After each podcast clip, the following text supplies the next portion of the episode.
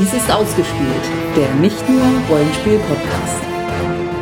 Heute bei Zwei Helden, viele Welten, 13th Age.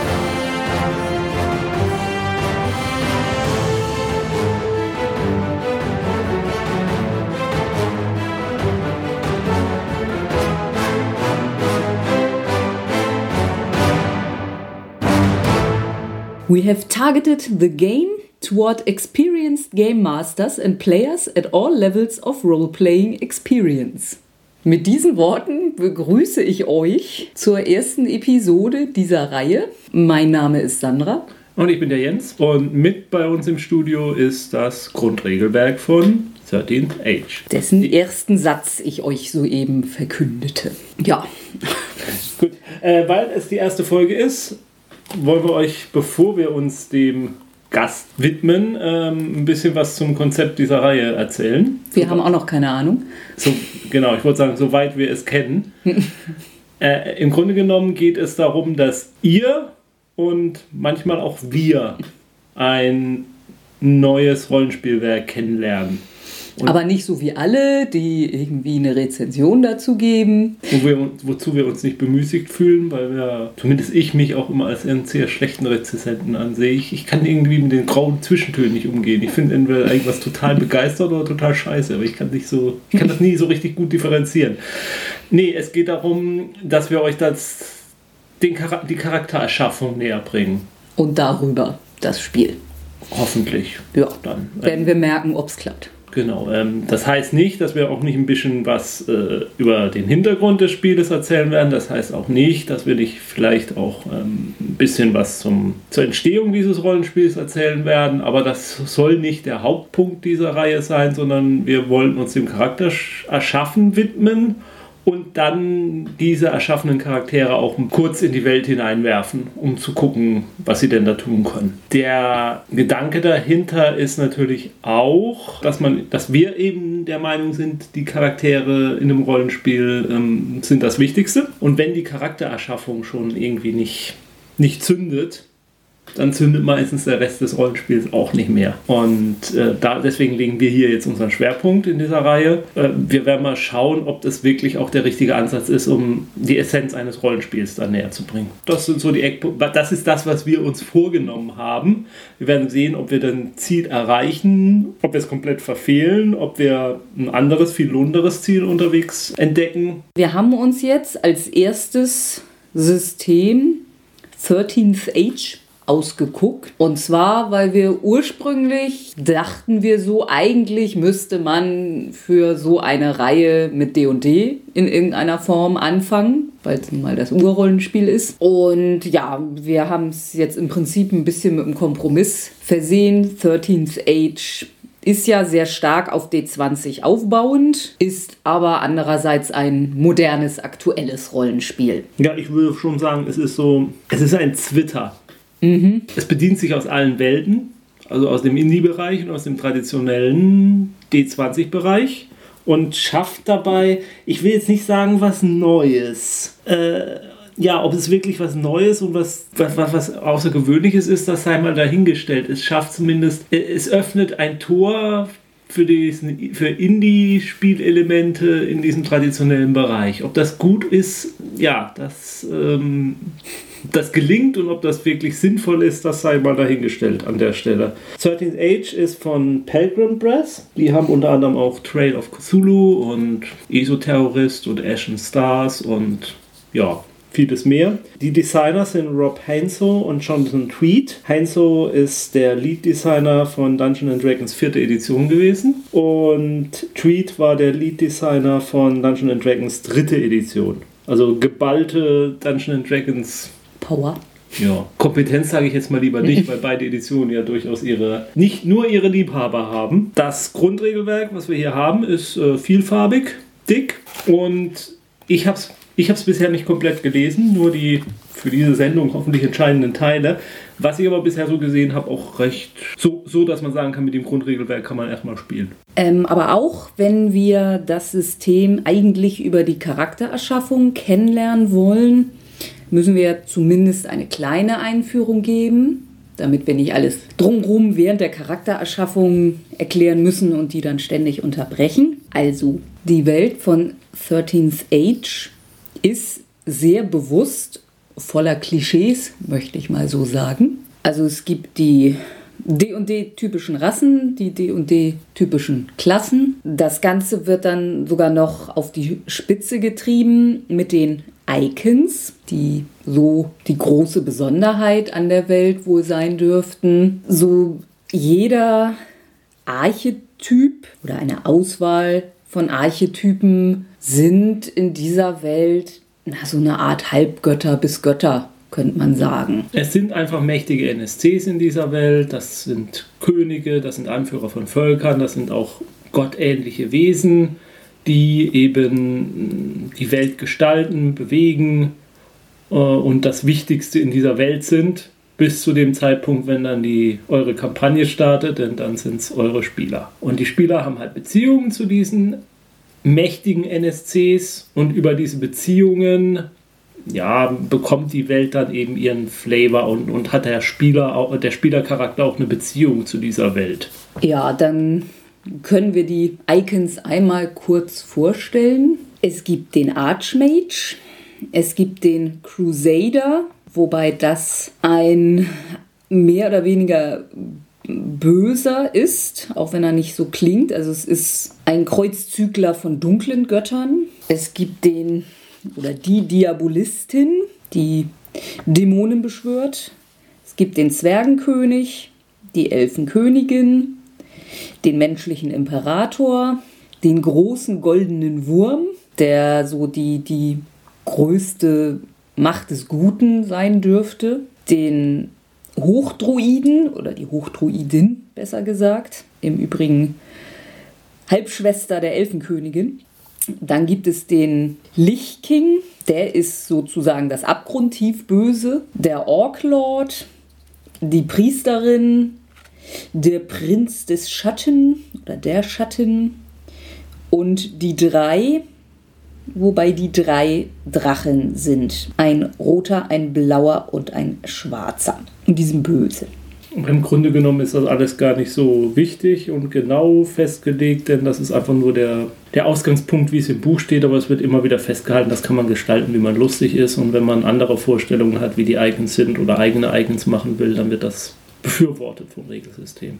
Gut, aber die Mühe werden wir uns jetzt nicht machen. Ja, dann kommen wir doch mal zur Charaktererschaffung. Also wir haben uns ja dann jetzt entschieden, zwei Charaktere. Ja, wir haben ja eine kleine Umfrage gemacht und unseren mhm. Hörern. Bei der nichts rauskam. Und, und dann haben wir es einfach irgendwie entschieden. Wir haben uns vorgenommen, wir wollen uns von einem vorgefertigten, also von diesem vorgefertigten Konzept, was wir euch jetzt gleich vorstellen, wollen wir uns nicht ganz gefangen nehmen lassen. Da kann es durchaus Änderungen geben. Derzeit sieht es so aus, dass wir zwei Archetypen benutzen, was ja im Zusammenhang mit 13th Age ganz lustig ist und auch passend. Und zwar den Gesetzeshüter und den Heiler. Das sind unsere Archetypen, an denen wir auch zukünftige Charaktere, die wir in anderen Rollenspielsystemen dann erschaffen werden, im Rahmen dieser Reihe immer wieder orientieren werden. Es wird den Gesetzeshüter und den Heiler geben. Wie auch immer der sich dann innerhalb des Rollenspiel-Hintergrundes, den wir benutzen, dann ja, manifestiert. Genau. Das ist, ist ja auch das Reizvolle an der Sendung. Nur das sind, ja, ich sag mal, das sind zwei Typen, die passen. Ich, ich, behaupte mal, die passen in jedes Szenario, was man sich so vorstellen kann. Mhm. Okay. Für mich wird es doppelt so spannend. Genau. So, und wir legen, es ist nicht so, dass Jens seinen Charakter hat und ich meinen Charakter habe, sondern, also letztendlich erstellen wir sie ja beide, beide ist nur jeder notiert ein. So, dann würde ich sagen, wir würfeln jetzt mal aus, wer heute den Heiler und wer heute den Gesetzeshüter zu Papier bringt. Wenn ich ungerade würfel, habe ich den Heiler. Wenn ich gerade würfel, habe ich den Gesetzeshüter. Mhm. Ungerade. Ich habe also den Heiler. Gut, dann werde ich das Gesetz in die Hand, eigene Hand nehmen. Gut. Der Charakterbogen, der vor uns liegt, ist sehr übersichtlich, einseitig. Wir fangen oben an. In der ersten Spalte, die da heißt Name. Ja, ähm, bevor wir einen Namen vergeben, müssten wir ein Geschlecht vergeben, könnte helfen. Ja. Und auch da haben wir uns gedacht, dass nicht immer der gleiche Archetyp das gleiche Geschlecht hat, sondern auch wir wollen jedes Mal einen, einen Mann und eine Frau haben, aber wer wer ist, auch dies überlassen wir dem Zufall. Dann würfel ich doch jetzt mal. Bei gerade bin ich heute Frau und bei ungerade bin ich ein Mann. Ich bin ein Mann. Okay. Ich habe es schon immer gedacht. Also bin ich die Heilerin. Wie klischeehaft. Ja. Naja, aber wir haben Ich, halt ich, ich, wus, ich wusste nicht dass ich ein Mann bin, weil ich bin so emanzipiert, ich sehe keine Geschlechter. Ich habe es nur immer vermutet, weil ich mir verdiene. Mhm, ja, ja, also das war ein deutlicher Hinweis und ich arbeite halbtags Ja. und also ja. Ähm, ich bin ein Mann. Ich habe einen Namen. Ich trage einen großen Namen. Ja, da, da es ja ähm, unsere wiederkehrenden Helden sind, die durch viele Welten durcheilen, sollten die Namen irgendwie immer ähnlich klingen. Äh, wir haben erstmal beschlossen, bei Adam und Eva anzufangen. Heißt, äh, irgendwas in Richtung Adam heißt der Mann immer und irgendwas mit Eva heißt die Frau immer. Ich glaube, ich nehme einfach ein Eva mit dem Haar hinten dran. Dann sieht das voll exotisch aus. Ne? Jo. Das macht sofort Fantasy. Also E-V-A-H.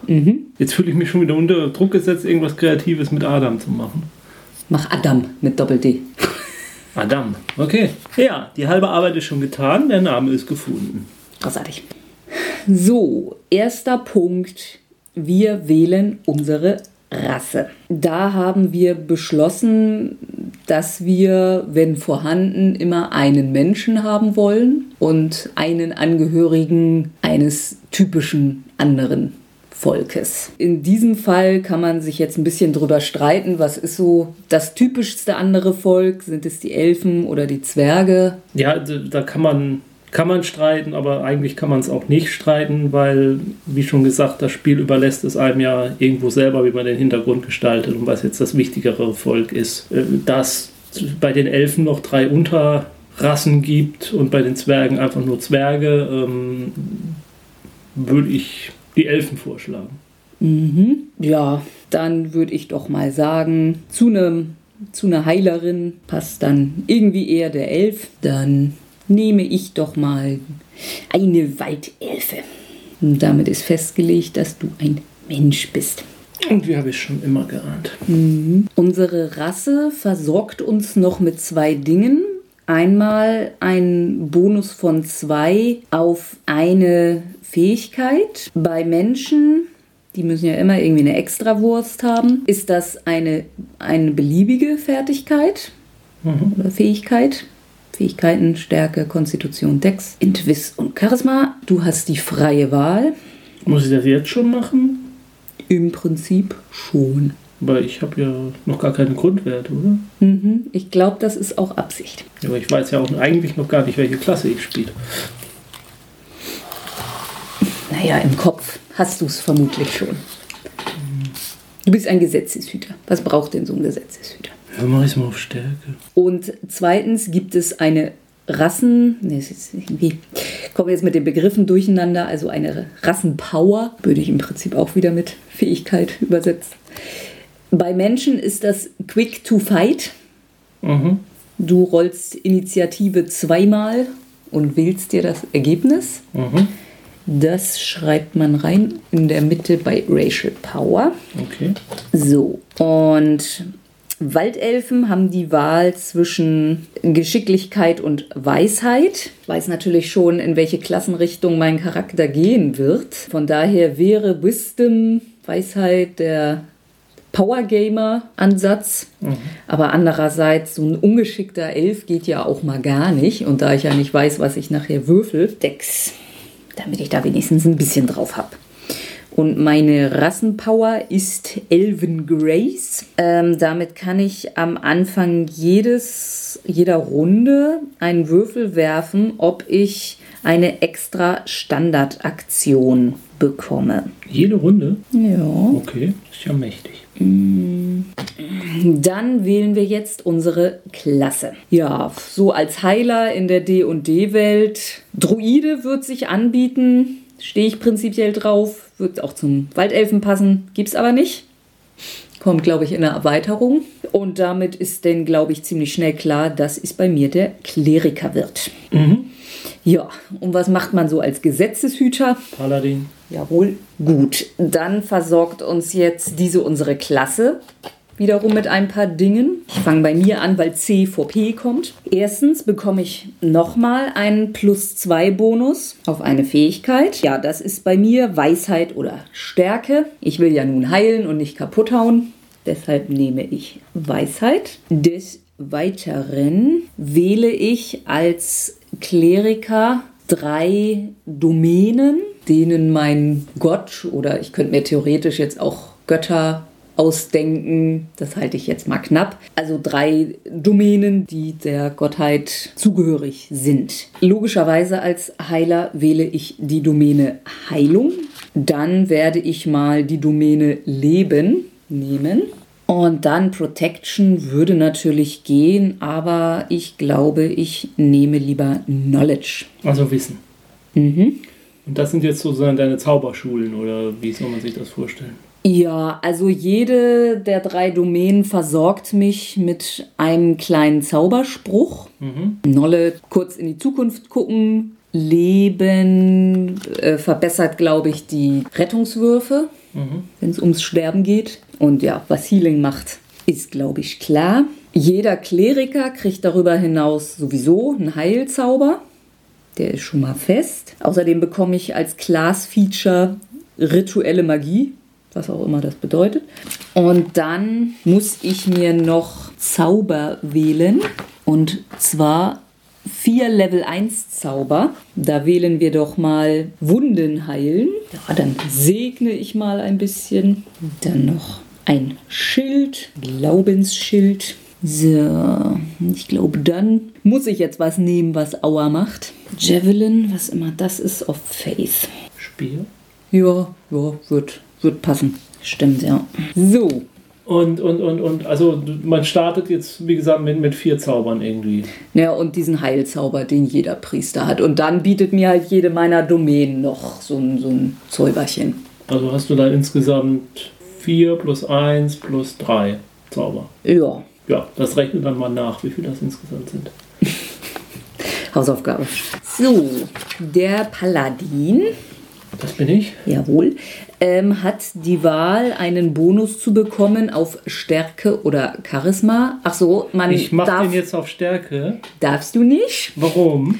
Weil- du hast doch gesagt, ich darf Stärke oder Charisma. weil du bei der Klasse nicht das wählen darfst, was du schon bei der Rasse gewählt hast. ah, verstehe. Okay, dann muss ich ja jetzt Charisma nehmen. Aber da hattest du ja auch vorher schon drüber nachgedacht. Von daher ist das ja wohl so verkehrt nicht. Mhm. Und dann wähle ich meine Domain.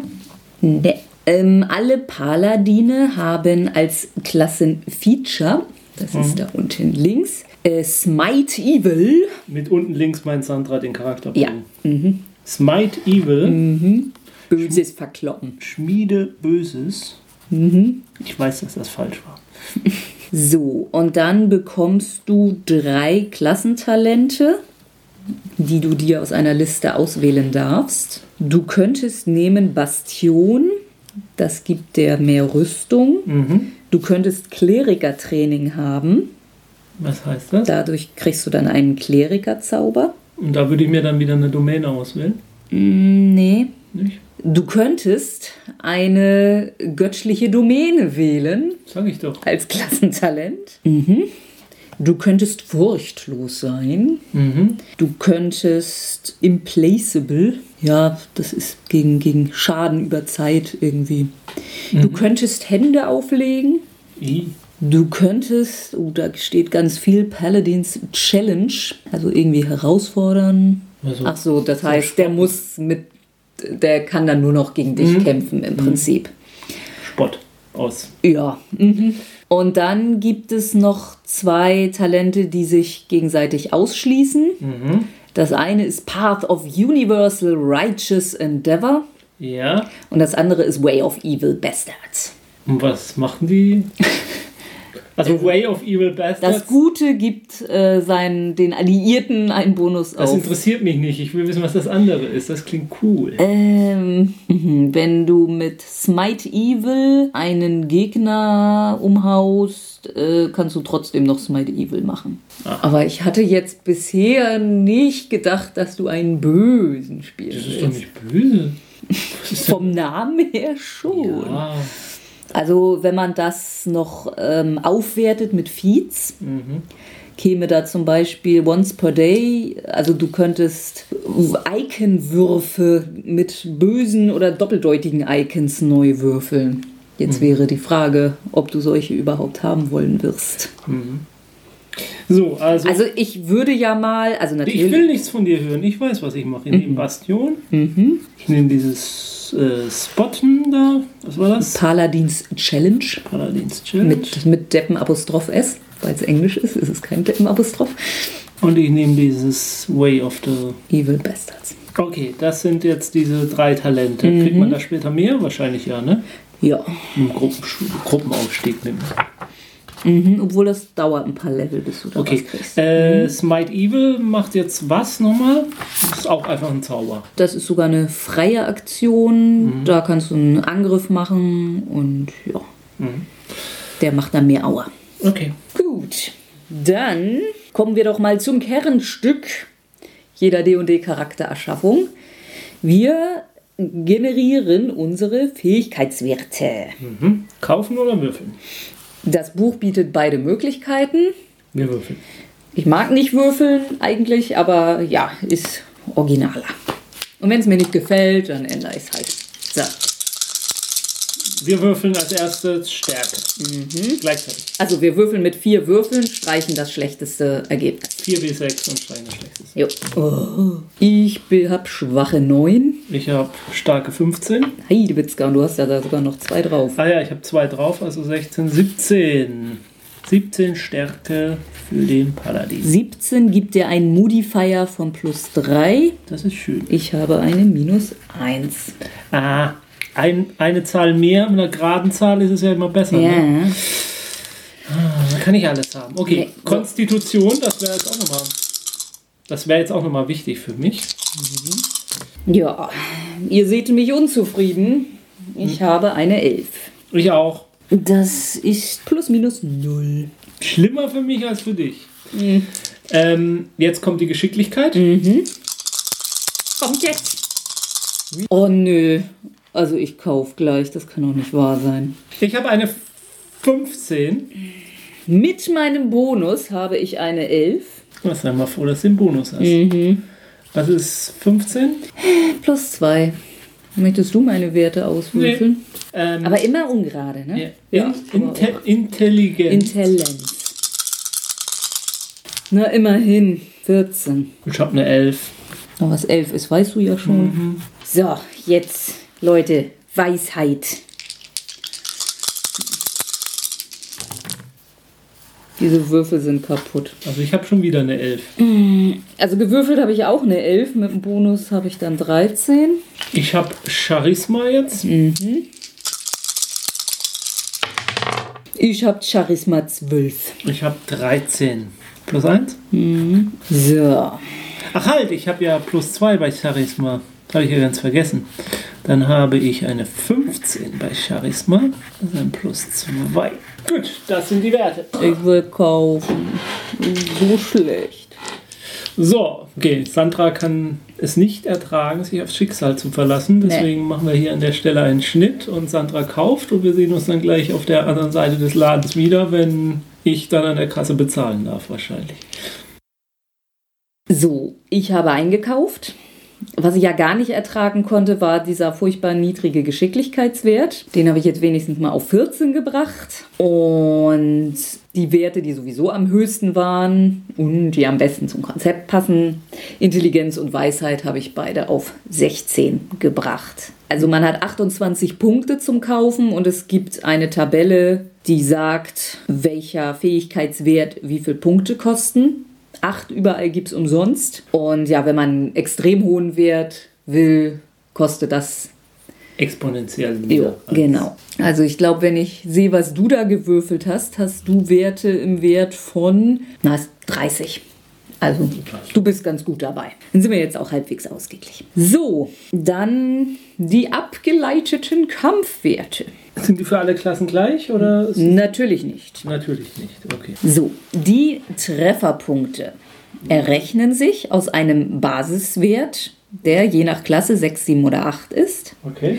Dazu kommt der Konstitutionsmodifier. Mhm. Das multipliziert man dann mit 3. Dein Grundwert ist 8.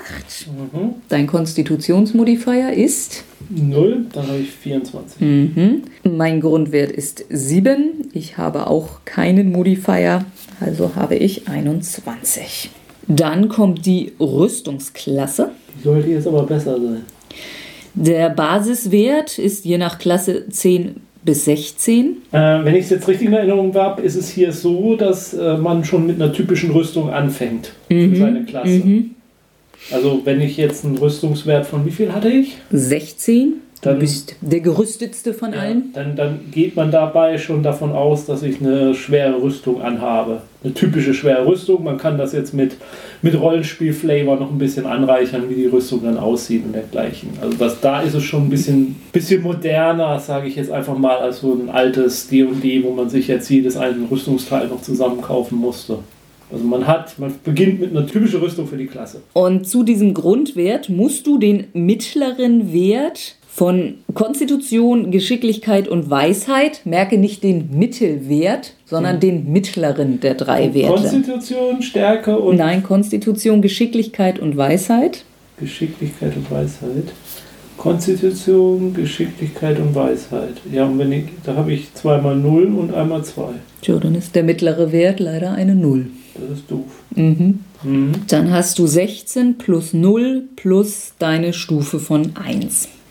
Achso, der Level wird drauf gezählt? Ja. Okay. Dann habe ich eine 17. So, ich habe einen Modifizierer von plus 2, einen Grundwert von 14 und ebenfalls Level 1, dann habe ich auch 17. Hm. Äh, Also, aber der Mittelwert setzt sich bei dir, bei deiner Klasse auch aus den Ja. Zusammen. Und ich habe natürlich hohe Weisheit und hohe Geschicklichkeit, deshalb komme ich da besser weg. Okay. So, dann kommt die physische Verteidigung. Da gibt es wieder einen Wert von 10 bis 12, je nach Klasse. Ja. Und den Mittelwert der drei körperlichen Attribute. Also Stärke, Konstitution und Geschicklichkeit. Mein Mittelwert ist 2. Der krieg ich von, den kriege ich von der Geschicklichkeit. Mhm. Der geht dann plus deinem Grundwert 10 10. mhm. und deinem Level. Dann habe ich insgesamt 13. Ich habe eine mickrige 0 zu meinem Grundwert von 11. Dann habe ich eine 12. Die mentale Verteidigung geht im Prinzip genauso. Was ist dein Mittelwert? Der körperlichen? Der mentalen. Äh, 0. Das ist nicht gut. Dafür hast du einen dollen Grundwert von 12 plus, Plus 1. Mhm. Ich habe einen Grundwert von 11 und einen großartigen plus 3 drauf, plus noch einen drauf. Ja, ich habe ja auch nicht gekauft. Du bist trotzdem besser. So, die Initiative wird gewürfelt. Da müssen wir so nichts aufschreiben. Und dann gibt es sogenannte Recoveries. Jedes Mal, wenn jemand geheilt werden soll, egal ob mit Zauber oder Trank oder was auch immer, verbraucht er eine Recovery. Hm, Ich glaube, das ist über. Das war bei D&D 4 Ja. auch schon so, dass du halt nicht endlos heilen kannst. Äh, Der Standardcharakter startet mit 8 Recoveries. Mhm. Und dann gibt es noch einen Recovery-Würfel. Und der ist auch wieder klassenabhängig. Du hast einen D10, ich habe einen D8. Was macht der Recovery-Würfel? Äh, mit dem musst du würfeln, ob das Heilen geklappt hat, meine ich. Oder wie viel? Hm, Das weiß ich jetzt gar nicht ganz. Okay. Nee, wahrscheinlich wie viel man dann heilt. Und dann ist es noch von Klasse zu Klasse etwas unterschiedlich, welche Fertigkeit oder welches Attribut den Angriff im Nahkampf und Fernkampf modifiziert. Alles andere wäre zu einfach. Hm, Ja, aber ich finde es eigentlich Ja, gut. Stimmt schon, dass halt der Schurke alles auf Geschick hat und nicht Mhm. auf Stärke. Ja. Wir äh, sind da aber typisch. Wir haben im Nahkampfangriff die unseren Stärke-Modifier plus unseren Level. Das ist bei mir nicht so der Hammer, nämlich 0. Das ist bei mir plus 4. Wow. Und der Schaden bei einem Treffer ist der Waffenschaden plus Stärke. Waffe haben wir jetzt erstmal noch nicht. Den Stärke-Modifier rein. Mhm. Ähm, und es gibt tatsächlich Schaden, wenn man nicht trifft. Okay. Nämlich so viel Schaden, wie der Level ist. Okay. Wir nehmen das jetzt einfach mal so zur Kenntnis. Wir werden sehen, wie sich das dann noch auswirkt. Mhm. Und beim Fernkampf ist dann Geschicklichkeit plus Level. Da habe ich dann direkt mal eine plus 3. Ja, und der Schaden dann der Geschicklichkeitsmodifier. Wenn man mit einer Fernwaffe nicht trifft, gibt es aber dann auch keinen Schaden. So, dann kommen wir doch jetzt mal zu den interessanteren Dingen. Und zwar sind wir jetzt beim Punkt Your One Unique Thing. Die eine Sache, die dich einzigartig macht. Und ja, damit ist auch wirklich einzigartig gemeint. Also nicht, ich bin ganz gut mit dem Schwert, Mhm. sondern ich bin im ganzen Land als der beste Schwertkämpfer bekannt. Also so groß muss das mindestens schon sein. Wobei das Unique Thing nicht dazu da ist, Boni auf den Kampf zu geben. Mhm. Also sowas würde man eher wählen, weil man will, dass man überall herausgefordert wird. Also es ist eine Art Fate-Aspekt. Ja, es ist sogar der. Ja, es ist so, so sogar das, das, das High Concept von Fate, oder? Ah, Es ist noch mehr. Noch nicht? glaube ich. Also das kann schon, schon fast ein ganzer Satz sein. Und ja, also da soll man ruhig so richtig auf die Kacke hauen. Mhm. Und das ist auch was jetzt, äh, was, was die Spielwelt beeinflusst dann? Ja, genau. Wenn du sagst, du bist der letzte Überlebende des Orden des Rosa Höschens, dann hast du diesen Orden geschaffen. Und zerstört. Das auch. Verdientermaßen. Also die einzige Grenze ist, dass man ein bisschen bedenken soll, dass man halt doch nur ein Level 1 Charakter ist. Also wenn man sagen will, man ist eigentlich ein Drache, dann wäre das ein bisschen übertrieben. Man könnte aber davon einen kleineren Schritt nehmen, dass man vielleicht mal dazu kommt, dass man dann ein Drache wird. Okay. So. Also ich, ich, ich, ich habe ganz, ganz heftige Schuppen und. Mhm. Hier ist sogar irgendwie, war hier ein Beispiel mit einem Zwerg. Ich bin ein Zwerg, der mit äh, Schuppen geboren wurde aus dem Ei eines Drachen. Möchtest du das sein? Äh, Ich bin kein Zwerg. Ich bin ein Zwerg, der als menschlicher Paladin geboren wurde. Aus dem Ei eines Menschenfrau. Das verrückte Huhn ist wieder da. Da müssen wir uns da jetzt mal was ausdenken. Ja. Ähm, Denk, denk, denk. Denk. Gut, äh, du hast mich irgendwie inspiriert schon mit dem rosa Höschen.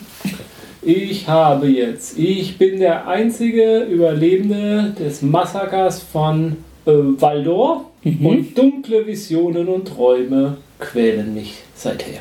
Ja, kann ja mal passieren. Gut. Und ich so als Heiler und Schlaukopf und so, ich glaube, mir reicht das nicht, da bei den Elfen im Wald rumzuhocken. Ich will mehr. Und Du gehst an die Ostsee. Mhm. Darum möchte ich die einzige in Santa Cora, das ist da, wo die, das Icon die Priesterin sitzt, die einzige dort ausgebildete Elfe. Damit habe ich jetzt festgelegt, dass da sonst keine Elfen ausgebildet werden. Könnte anders sein, bei uns ist das jetzt so. Das haben wir uns jetzt mal so ausgedacht. Okay. Darauf folgt dann auch schon der nächste Punkt, der da ein bisschen mit verzahnt ist. Und zwar legen wir jetzt fest, Beziehungen zu Icons. Als Level 1 Charakter hatte man drei Punkte, die man für diese Beziehungen ausgeben kann. Man kann also zu einem Icon, Icon eine sehr intensive Beziehung aufbauen, die drei Punkte kostet. Komm her, du willst es doch auch. Man kann aber eben auch auf mehrere Icons weniger Punkte geben. Dabei gibt es unterschiedliche Arten von Beziehungen. Es kann eine positive Beziehung sein, es kann eine negative Beziehung sein oder es kann es ist kompliziert sein. Und muss das dann öffentlich sein? Also diese Facebook-Beziehung, äh, ich meine diese Eigenbeziehung. Und dann ist eben noch ein bisschen unterschiedlich, je nachdem, ob der Icon eher so ein heroischer ist oder eher so ein ganz schön böser oder eher so ein irgendwas dazwischen ist. Inwiefern? Das ist, naja, ähm, also eine positive Beziehung zu einem guten Charakter macht dich auch eher zu einem Helden, wohingegen dich die positive äh, Beziehung zu einem bösen Icon eher böse macht. Oder, naja gut, es kann natürlich auch sowas Unfreiwilliges sein, aber aha. Vielleicht bist du der Sohn des Lichtkings oder sowas. Seitdem man spielt eine Schurkengruppe. Dann. Ja, klar, dann ist es genau andersrum. Okay. So, also äh, da mache ich mal direkt weiter, weil ich habe es, glaube ich, schon quasi festgelegt mit meinem Unique Thing.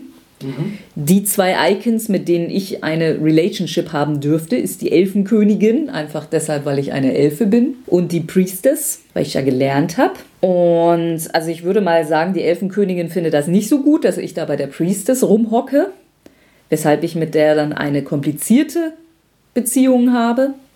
Die mache ich dann auch mal zwei Punkte wert. Und zur Priesterin habe ich eine einser positive Beziehung. Das habe ich jetzt mal so gedacht. Ja, bei dir ist es weniger eindeutig. Ja, Der typische Paladin-Icon wäre ja der große goldene Wurm, der mit dem Popo einen Riss zur Dämonenwelt stopft. Mhm. Und deshalb etwas un nicht so mobil daherkommt. Ansonsten kann so ein Paladin natürlich immer im Dienst des Imperators sein. Mhm. Aber du kannst natürlich auch was ganz anderes machen. Wer hat denn eigentlich das Massaker so gemacht? Ja, das ist natürlich eine gute Frage, aber dunkle Visionen und Träume, das klingt ja irgendwie nach dem der Diabolistin. Kann. Muss Dann machen wir doch mal eine negative Beziehung zur Diabolistin. Und die hat auch das Massaker gemacht dann?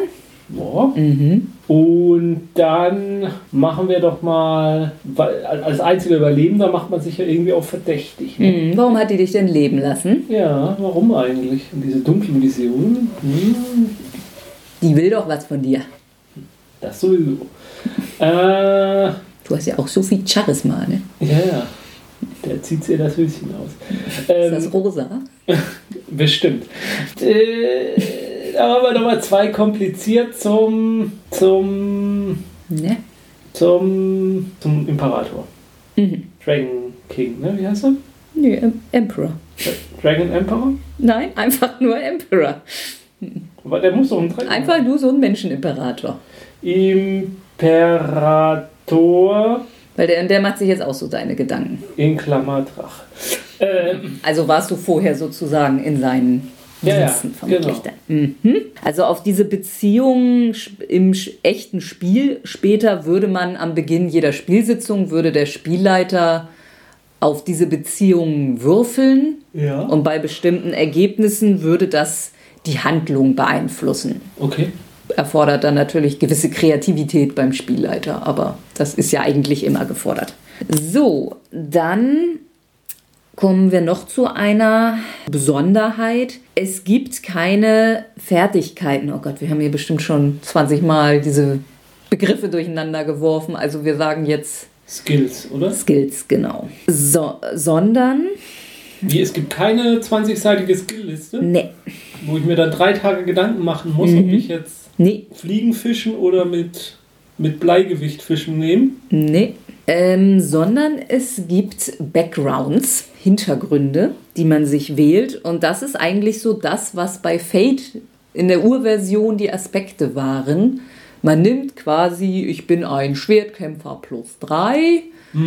Ach ja, stimmt, aber das war am Anfang bei Fate. Da konnte man sich als Aspekt Schwert nehmen, ne? Oder so zum Beispiel. Ja, oder halt ähm, ähm, äh, reisendes Volk, so zwei oder ja, Also Fassadenkletterer, so ein So ein Begriff oder eine Berufsbezeichnung oder was man so gemacht ja, hat. Beruf oder dein Volk oder so und dem, also du hast standardmäßig acht Hintergrundpunkte Aha. und die kannst du also auf Sachen verteilen.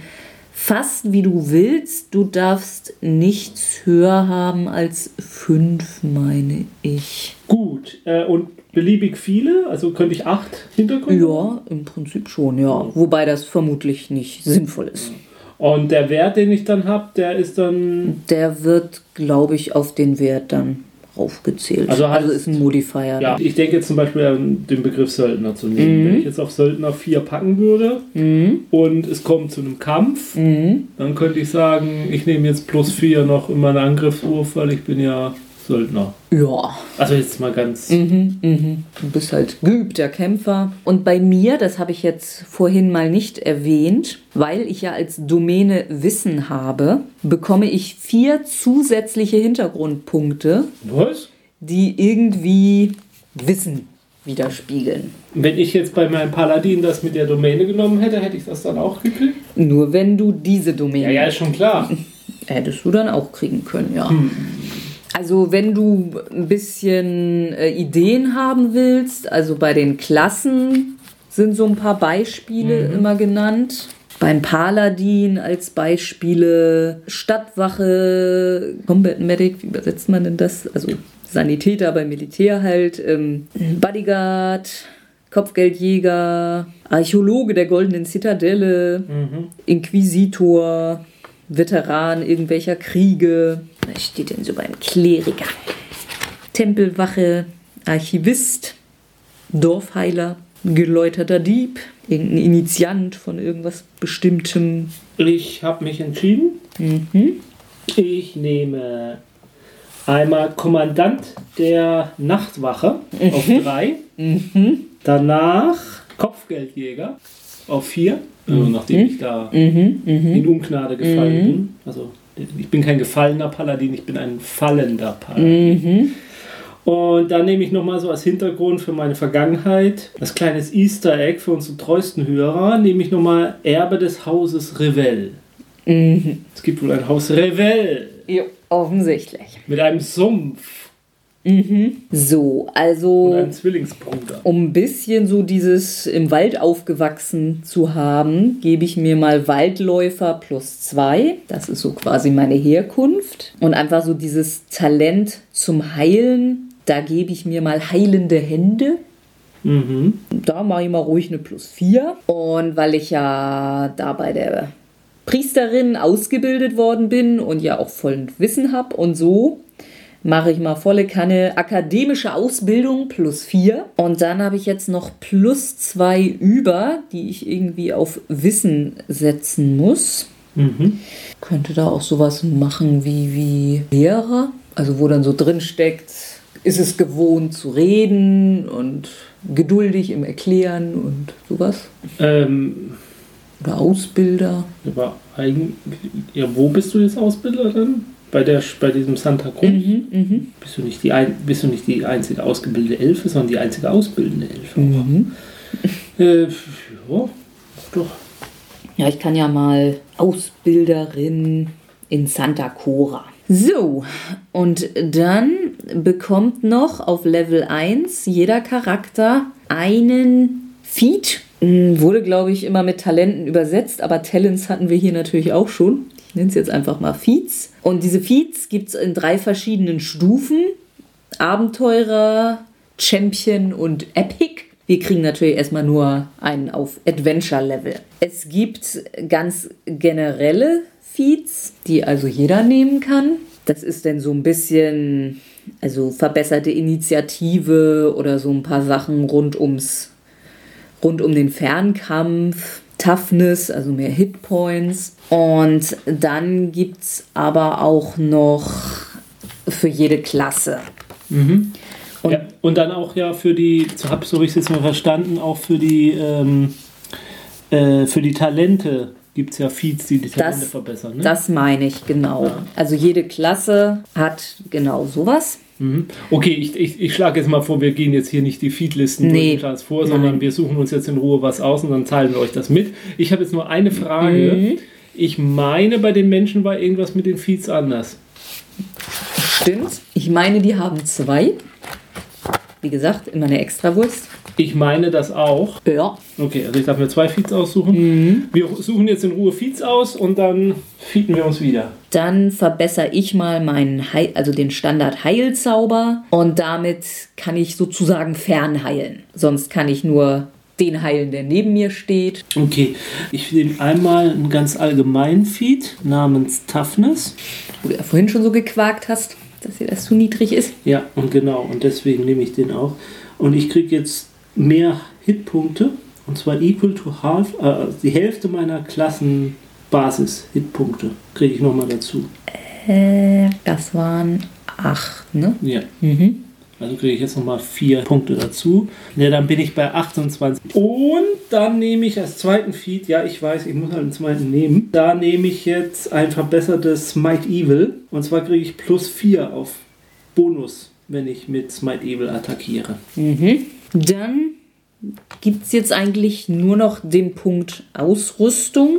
Da können wir dann nochmal wieder zu unserer Klasse blättern. Also meine typische Rüstung ist auch schwer und ich habe typischerweise eine, ein Schild.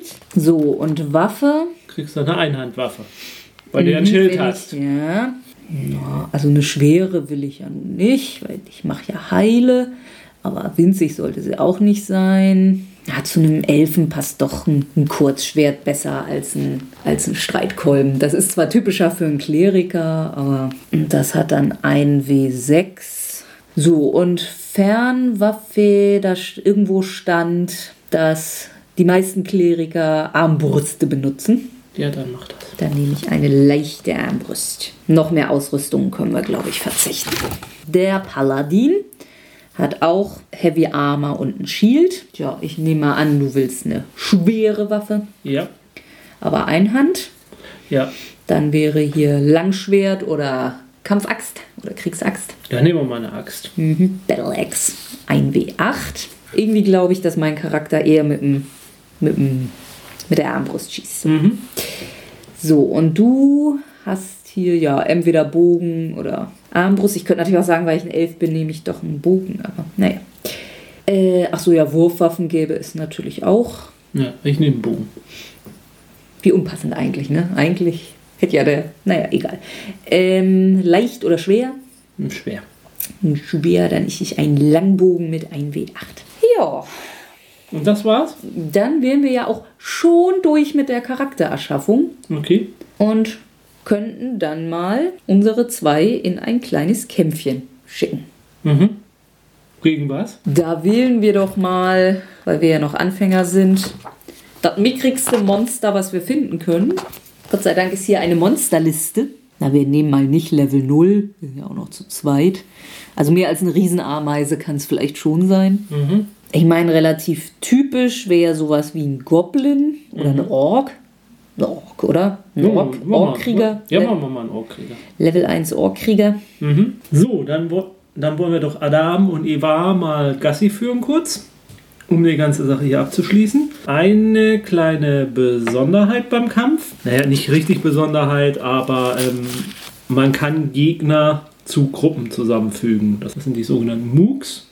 Den Begriff kennt man aus Feng Shui, dem Rollenspiel und ist eigentlich gleich. Also man fasst die Krieger zu einer Gruppe zusammen. Das heißt noch trotzdem greift jeder Krieger an, hat jeder eine Attacke, aber sie teilen sich einen Hitpoint-Vorrat. Das funktioniert folgendermaßen, dass die Krieger dann ein Fünftel des eigentlichen Hitpoint haben, was ein einzelner Krieger hat. Und das wird dann addiert über die Menge der Krieger. Wir sind zwei Kämpfer.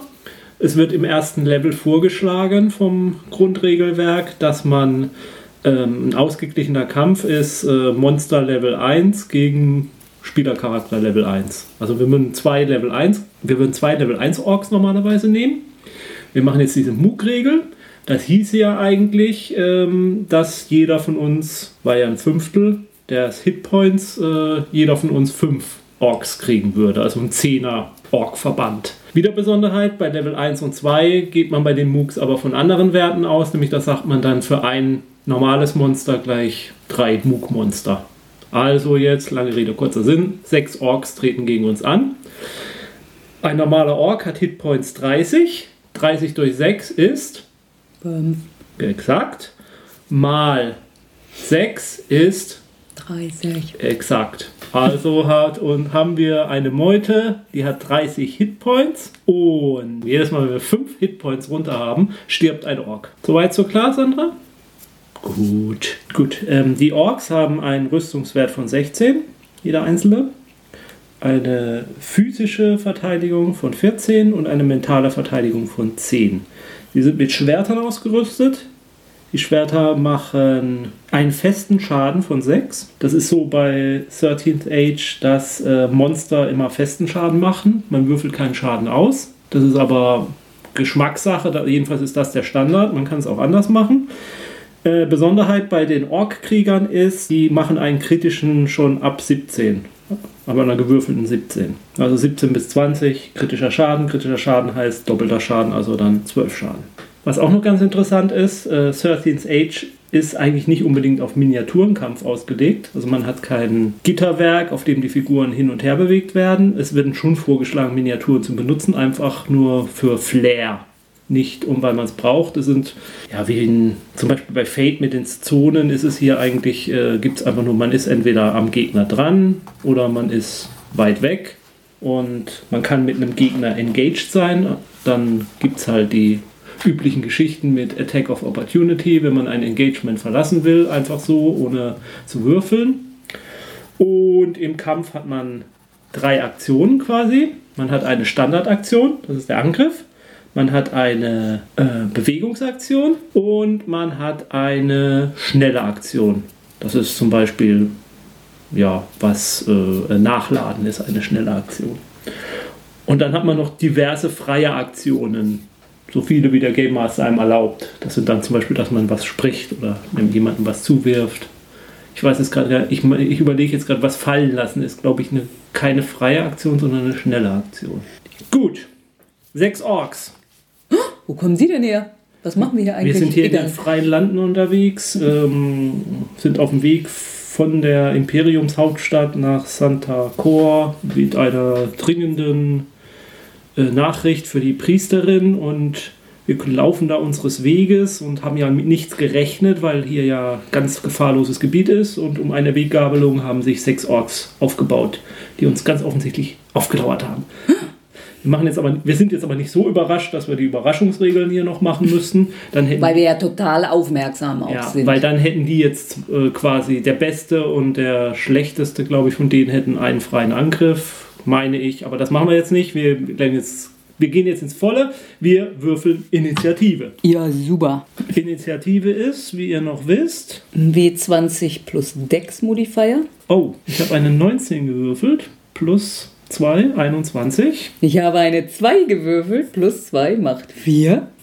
Vermutlich bist du damit am Schluss dran. Das ist mhm. das Zeichen für die Orks. So, dann würfel ich mal für unsere Orks. 1, 1, 1. 16 plus 3, 19. Hinter mir. Also mal, also die meisten meiner Zauber, da steht Daily. Das mhm. bedeutet vermutlich, dass ich ihn nur einmal am Tag. Ähm, nein, nicht unbedingt.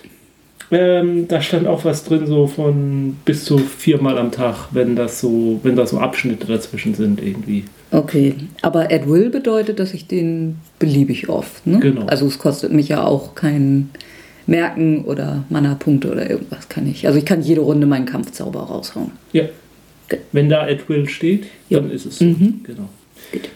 Gut. Ähm, okay, das heißt, ich fange an. Mhm. Ich mache eine Move-Action, trete an die Gruppe von an, bin jetzt äh, engaged mit zumindest einem, indem ich nämlich angreife. Und dann würfel ich jetzt einfach mal. Und mein Gott, ist das ein guter Würfel. Ich habe eine 19 gewürfelt plus 4. Heißt, ich habe eine 23.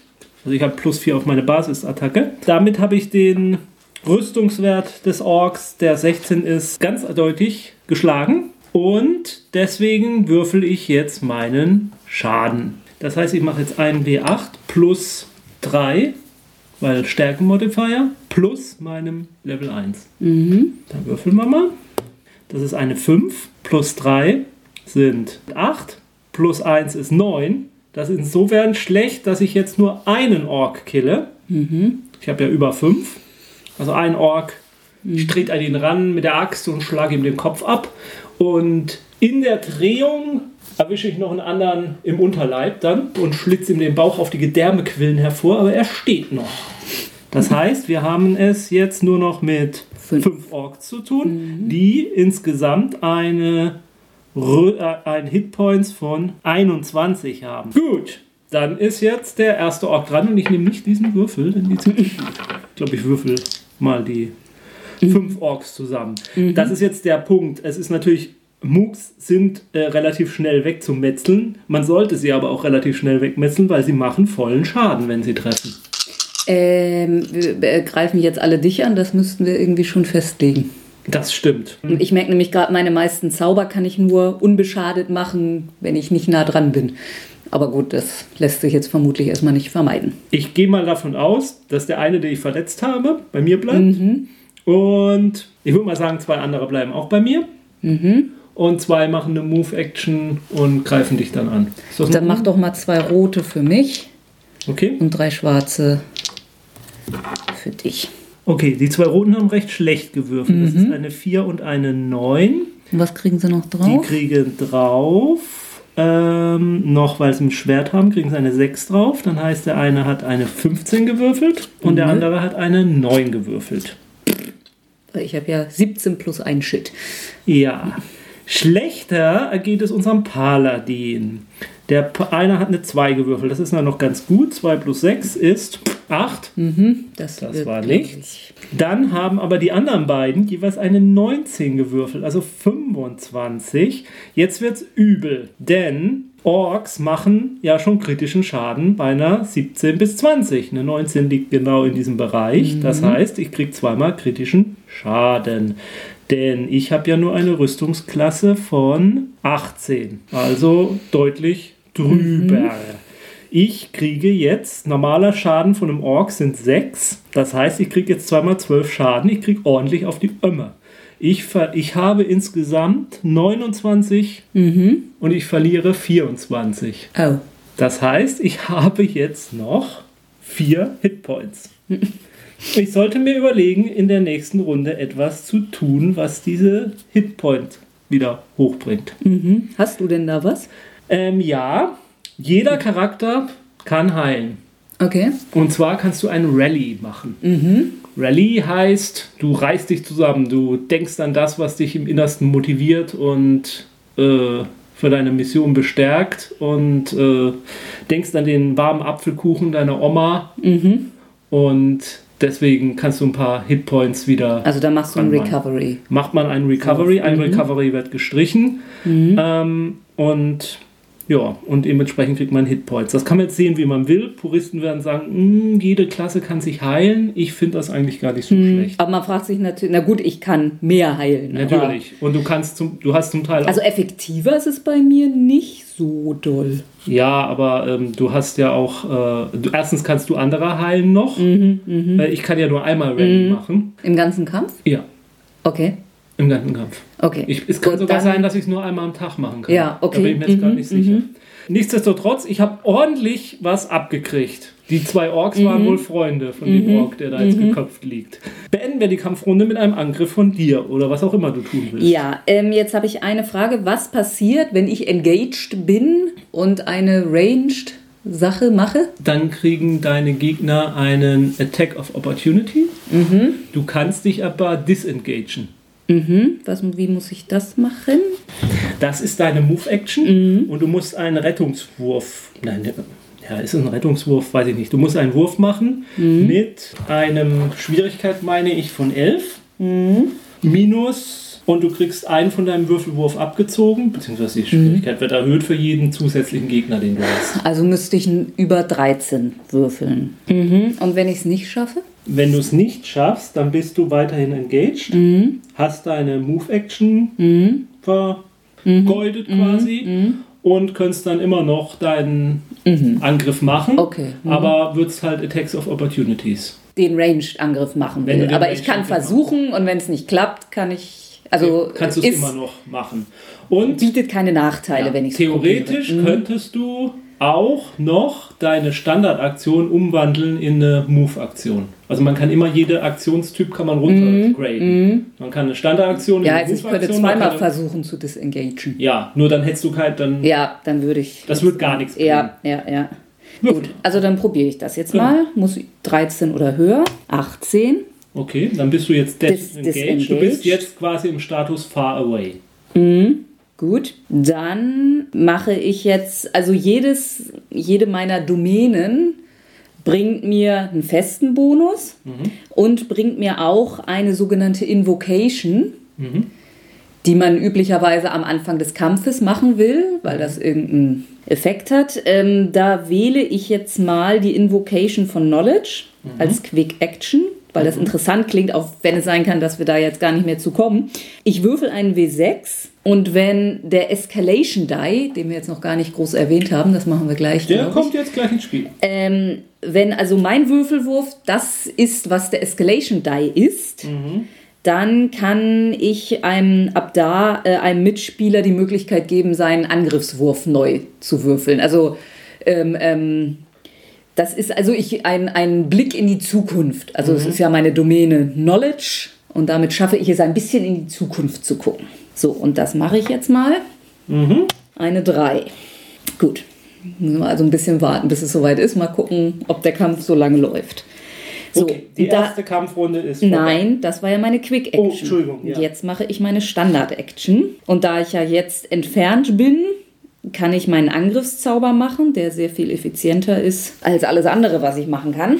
So, und dann würfel ich jetzt eine 19 plus 4. Das heißt, ich habe eine 23. Mhm. Ich denke, damit habe ich getroffen. Damit hast du getroffen. So, Du hast jetzt aber nicht gegen den, du hast nicht gegen den Rüstungswert gewürfelt, sondern gegen den physischen äh, ja. Defense, Physical Defense. Ja. Der Unterschied ist, bei Zaubern sagt man, da hilft einem jetzt quasi, Die Rüstung nicht, sondern da geht es rein um, wie widerstandsfähig man Mhm. ist. Also bei AC, also bei Rüstungswert spielt halt auch, dass man ausweichen kann Mhm. und wegspringen kann und gut, dann bin ich ja noch deutlicher drüber. du bist deutlichst drüber, ja. Muss ich jetzt eigentlich sagen, auf welche das geht? Ja, also ich würde Nee, ja, ja, sag primär, primär bei dir jetzt da erstmal eingreifen. Okay. Schaden, verdammt, fünf. Gut, es ist einer platt. Sechs wären jetzt natürlich netter gewesen. Ja, also dann ist jetzt einer platt. Mhm. Ähm, jetzt kommt, das ist sehr abstrakt. Wir haben ja jetzt irgendwie beschrieben, dass einem ja schon die Gedärme raus äh, Mhm. äh, quillen oder so. Das muss jetzt der Spielleiter so versuchen, ein bisschen zu beschreiben, dass du jetzt. Ich würde sagen, auf den ist es nicht gegangen, sondern ich habe einen anderen komplett umgehauen. Genau. Aber im Prinzip ist es egal. Ansonsten wäre es so gewesen, der, ist, der hat einen kleinen Tick abgekriegt, so ein Streifschuss. Oder der andere ist gegen ihn gefallen. Ja, genau. Nein, nee, der ist ja nicht hingefallen, weil einer, es stirbt ja nur einer. Dann wäre einer. ja, ja. ja. Mhm. Gut. Ähm, so, dann bin ich jetzt wieder dran. Mhm. Äh, zweite Kampfrunde und jetzt kommt der Escalation Die, der viel erwähnte. Der Mhm. Ja, lass Escalation, ihn da mal liegen. der Escalation Die ist ein sechsseitiger Würfel. Nach der ersten Kampfrunde wird er auf 1 gedreht. Diese 1 bedeutet, wir Helden haben ab sofort plus 1 auf alle unsere Angriffe. Also nur auf den Angriffswurf, nicht auf den Schadenswurf. Diesen plus 1 zählen nur für uns und damit wird beschrieben, dass der Kampf eben intensiver wird. Und äh, je, je länger der Kampf dauert, umso größer wird der Vorteil für die Helden, weil er jede Runde sich erhöht, bis er bei 6 ist. Es gibt spezielle Fertigkeiten, die nur dann einzusetzen sind, wenn der Escalation Die einen gewissen Wert hat, so zum Beispiel wie das, was du gewürfelt hast mit der 3. Äh, Es wird gesagt, die Monster haben alle ein bisschen, sind alle ein bisschen besser, als sie eigentlich sein müssten, um es wirklich ausgeglichen zu haben. Also Level 1 Monster gegen Level 1 äh, äh, Spielercharakter, aber das wird dann eben durch den Verlauf des Kampfes und den Escalation Die. Und Ziel ist es natürlich auch, die Kämpfe tödlicher und schneller zu machen. Eine Sache noch, wir haben jetzt unsere Backgrounds gar nicht. Sind die vom Kampf ausgeschlossen? Nee, die sind Eigentlich vom Kampf nicht ne? ausgeschlossen, die hätten wir einsetzen können. Ist richtig. Ich meine, gut, nun haben wir ja, unser Attackewurf hat ja jeweils funktioniert. Genau, genau, den hätten wir noch mit. Also ich hätte ja jetzt meinen Söldnerwurf machen, meinen Kopfgeldjägerwurf machen können. indem Aber es hat ja auch ohne funktioniert. Ja, und da hätte ich noch also, einen plus 4 auf den Angriff gehabt. Also ja, aber wir haben ja so, so oder so getroffen. ja. Gut, ich habe vier. Ich könnte jetzt ein Rally machen. Damit würde ich dann einen Recovery machen mit einem D10, weil ein D10 mein Recovery-Wurf ist als Paladin. Äh, wenn ich das mache, ist meine Standard-Action weg. Die Standard-Action. Die Standard-Action Okay. ist weg. Und äh, kurze Korrektur, ich kann mehrmals Rally machen im Kampf. Allerdings beim zweiten Mal muss ich äh, vorher einen Rettungswurf schaffen mit 11 plus, um das machen zu können. Wenn ich diesen Rettungswurf nicht schaffe, dann kann ich meine Standardaktion trotzdem weiter verwenden, nur nicht dann als Rallye-Wurf. Kannst du denn noch irgendeine sinnvolle Quick-Action machen? Ähm, nee, eigentlich nicht. Ich könnte Smite Evil machen. Damit würde ich meinen Schadenswurf verbessern. Allerdings müsste ich dann ja jetzt auch einen Angriff Smite, machen. ist das Smite Evil? Achso, nee, Ja. okay. Dann müsste ich meinen Angriff auch machen. Smite Evil wird hier auch relativ gut, also relativ ähm, einfach gehandhabt. Also da ist jetzt nicht mit der, hat das wirklich eine Schle hat der Ork jetzt wirklich eine böse Gesinnung oder so. Ähm, das geht schon irgendwie. Und dein, weil du das Talent genommen hast, äh, den Feed genommen hast, ist der Bonus noch größer? Oder? Ich glaube, ich kann es öfter verwenden, wenn ich es richtig in Okay. Erinnerung habe. Ich habe noch Bastion, damit kann ich dafür sorgen, dass ein Schadensangriff auf mich geht, von der auf dich eigentlich geht. Das ist jetzt auch nicht. Und ich kann Nee. Paladins Challenge machen.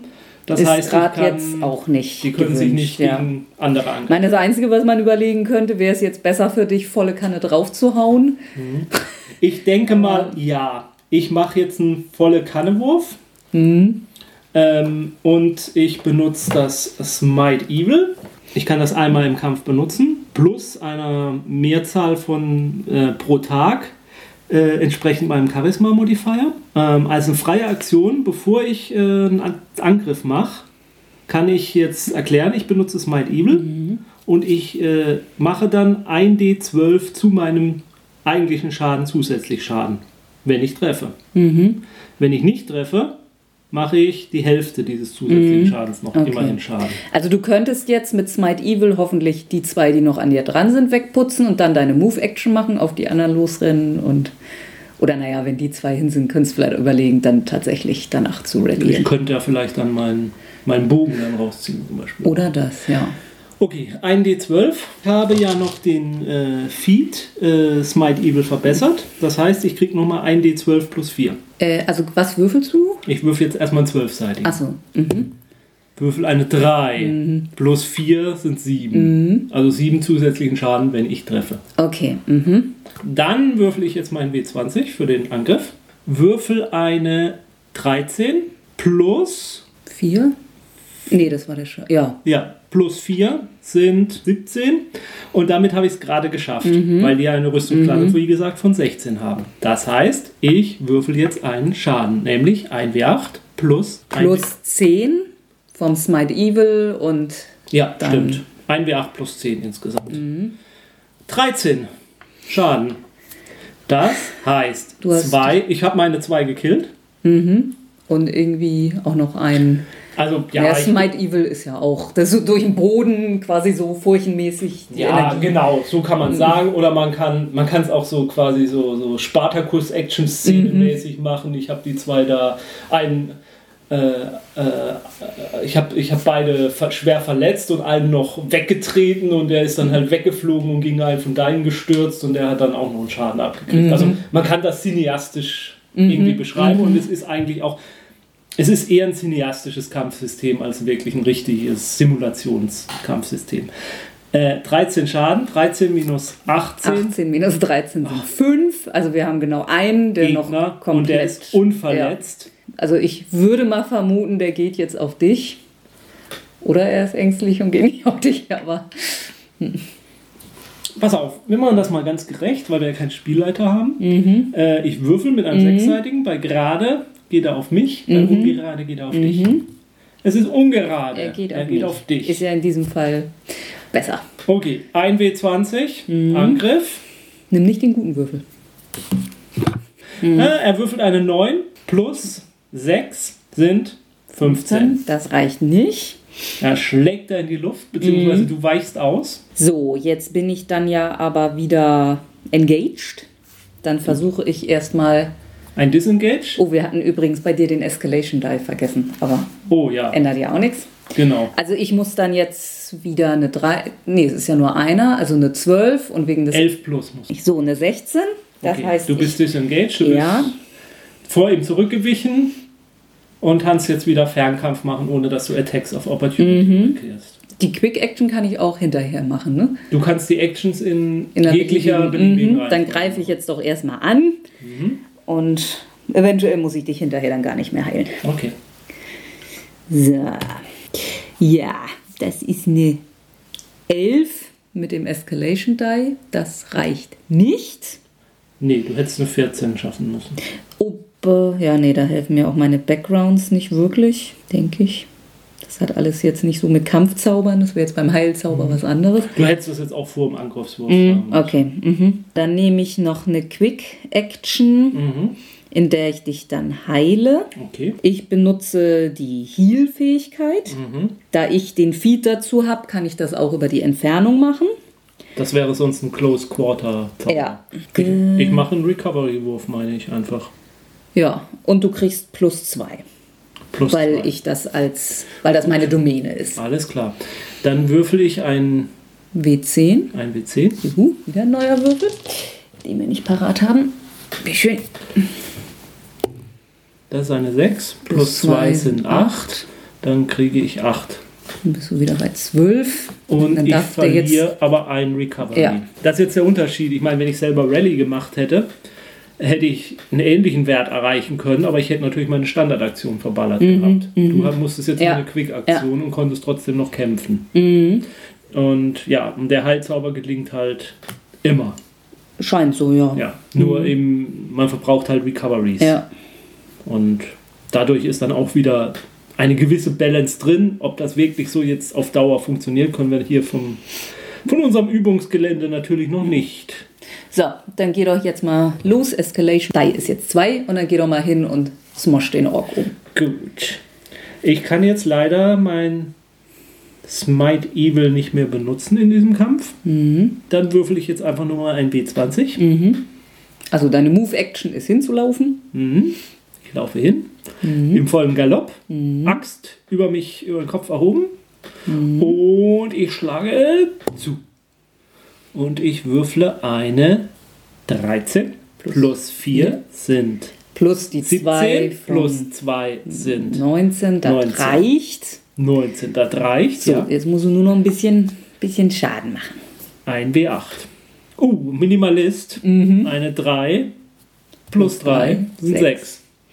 Der letzte Ork liegt dir zu Füßen mit einer Axt im Rücken, die ich dann mit einem. Ich setze meinen Stiefel auf seinen Rücken und zerre die Axt heraus. Wir müssen weiter. nein, nein, wir plündern natürlich die Leichen, klar. Ja, ja. Und finden 10 magische Ringe, 20 äh, Magische Rüstungen, Schwerter. Schwerter, die legen wir uns alle an und sind dann flach und tot. Denn, das haben wir in diesem Spiel noch nicht erwähnt, magische Rüstung hat so ihre Eigenheiten. Magische Rüstung hat ihren eigenen Willen. Wenn man zu viel magische Rüstung trägt, dann zwingt die einem ihren Willen auf und dann ist man nicht mehr Herr seiner Sinne. Das jetzt nur noch mal am Rande erwähnt. Mhm. Das ist eigentlich eine ganz nette Idee, um Ja. das ein bisschen einzugrenzen. Also man kann es machen, man kann sich so viel magische plus eins Ringe an die Finger ziehen, wie man will und kann da den, den, den, den Munchkin raushängen lassen, aber die böse Überraschung wird kommen. Gut, das war unser Kampf. Also ich muss sagen, also ich hatte ziemlich viele Optionen. Also ich äh, wusste mal gar nicht, was ich zuerst machen soll. Also weil ich hatte noch so viele andere schöne Sachen. Ich hätte deine Rüstung erhöhen können, deine Attacke erhöhen können. Ich hätte mir noch mehr Heilzauber hö- holen können über so eine Invocation. Und bei dir war es jetzt eher so, ne, du hast dich ziemlich spezialisiert und konntest dann deine Sachen dadurch, dass du gleich am Anfang so auf die Omme gekriegt hast, irgendwie gar nicht einsetzen. Ja. Weil das alles darauf ausgelegt war, dass du andere schützt. Ja, wobei man aber auch sagen muss, äh, der Paladin ist ähm, im Grundregelwerk auch aufgeführt als eine der leichter spielbaren Charaktere. Man kriegt auch im späteren Verlauf nicht so viel mehr zusätzliche Talente dazu. Man hat immer nur eine begrenzte Auswahl und von daher mh, macht sich das jetzt hier auch schon bemerkbar. Klar, ich habe volles Pfund aus Maul gekriegt, gleich am Anfang. Das hat natürlich dafür gesorgt, dass ich so Sachen wie Bastion eben nicht eingesetzt habe, also mein quasi mein Spotten. Wenn, man, wenn wir jetzt eine volle Gruppe, Rollenspielgruppe Ja, gewesen wären, dann hätte man natürlich bei diesem Kampf das so gemacht, dass man vielleicht eine Gruppe Mooks gehabt hätte und die hätten dann noch einen Ork-Anführer gehabt, der dann noch ein normaler Gegner gewesen wäre. Oder je nachdem, wie groß die Gruppe ist, vielleicht sogar zwei. Ein Anführer, sein, sein, sein, sein Kampfhund noch und äh, eben seine Mook-Gruppe. Da hätte man dann was gestalten können. So ist der Kampf natürlich.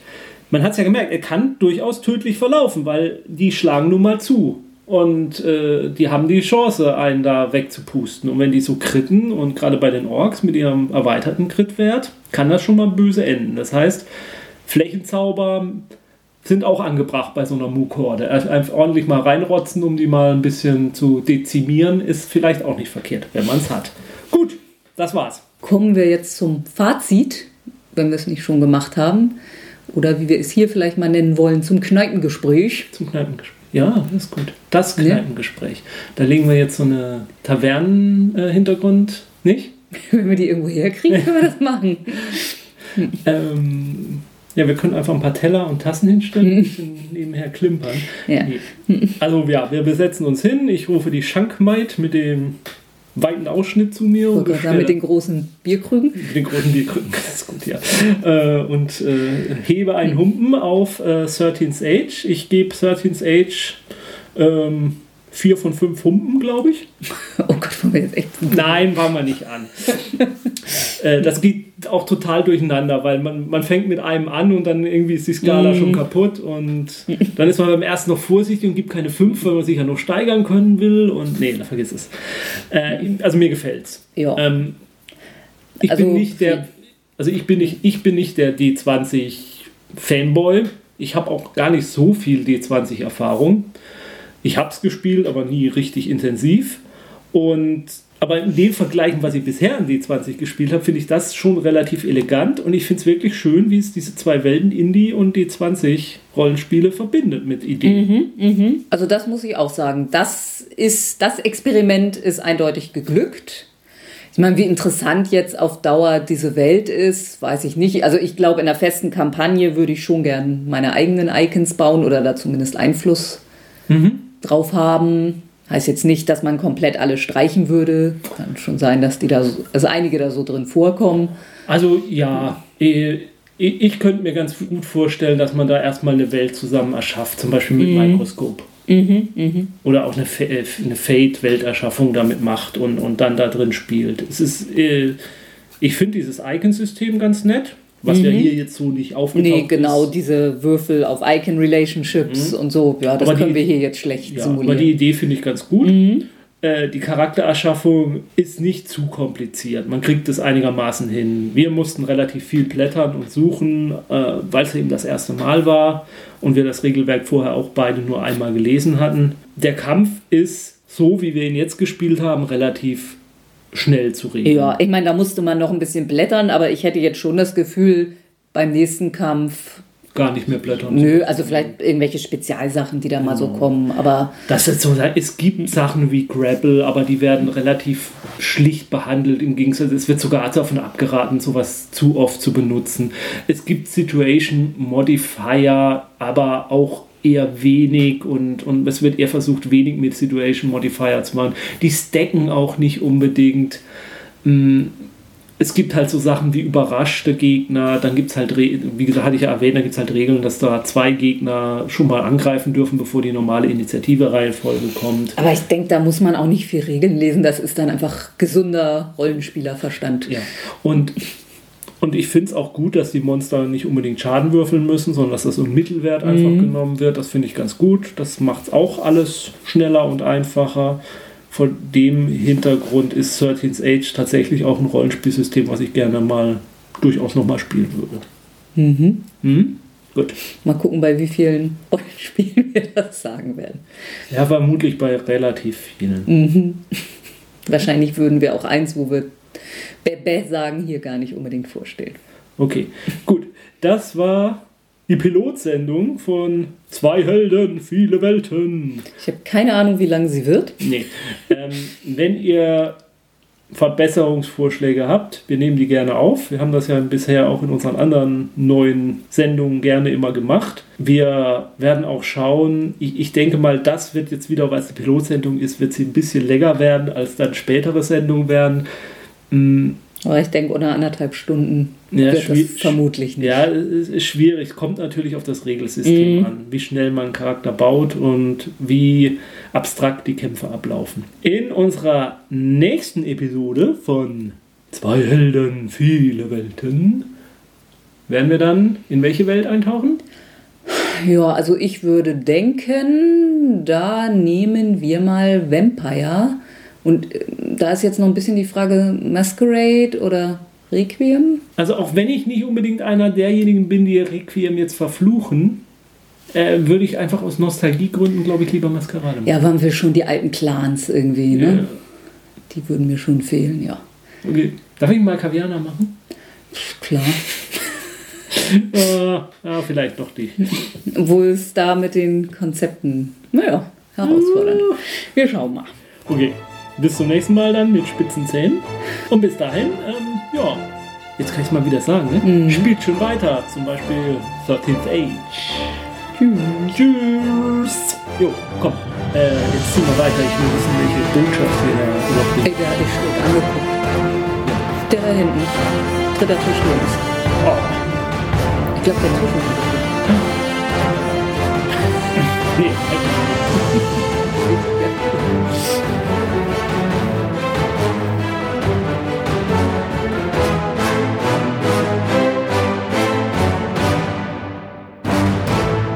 Dieser Podcast ist Mitglied bei Analogspieler.de, der Portalseite für alle Podcasts rund ums gute alte Spielen.